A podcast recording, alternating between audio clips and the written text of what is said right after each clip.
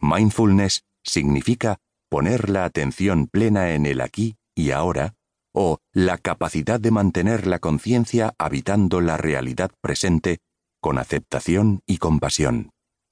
Este concepto, que parece un descubrimiento del siglo XXI, podemos encontrarlo ya en los primeros textos budistas y corresponde a la traducción inglesa de la palabra sati, en lengua pali. El término lo introdujo en Occidente y lo hizo popular un vietnamita, el monje zen Thich Nhat Hanh. Mindfulness y meditación no son sinónimos.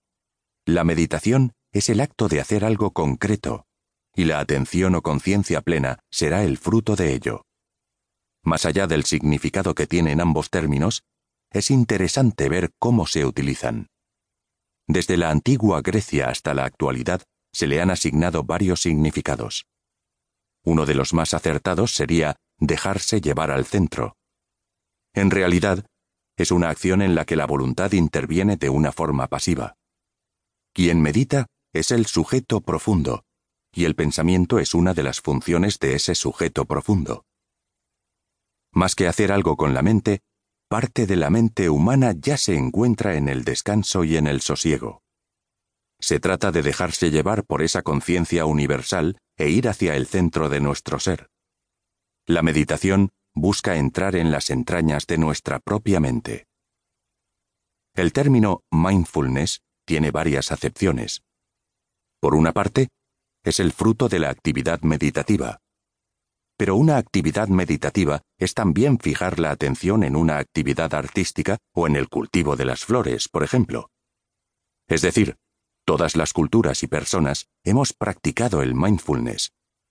Cuanto más intervenga la quietud y la atención, más vamos a notar los beneficios de esta disciplina. Cada vez es más común denominar mindfulness a la práctica de una serie de ejercicios y entrenamientos que están pensados para desarrollar la conciencia plena y vivir en el presente. En este segundo significado, se le da más peso a la calidad de la observación de lo que estamos haciendo en el aquí y ahora. El mindfulness se ha convertido en una nueva terapia para combatir algunos males de la sociedad actual, como son la ansiedad o el estrés. Hoy día, también se habla de mindfulness como de un conjunto de prácticas e investigación científica en torno al yoga, la meditación y la relajación. Conviene tener presente que el mindfulness tiene que ver con acordarse, poner el corazón en una cosa. Es tener la sencilla actitud de devolver una y otra vez la atención al presente. Pero ojo, el auténtico significado de mindfulness es el que se le otorga como beneficio de la meditación.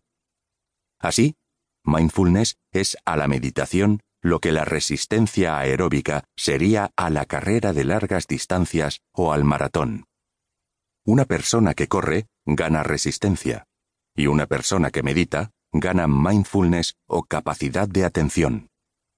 Aunque también puedo aumentar mi resistencia subiendo montañas o desarrollar mindfulness fijando mi atención en los pequeños detalles, utilizando un pincel de forma artística u observando la propia naturaleza.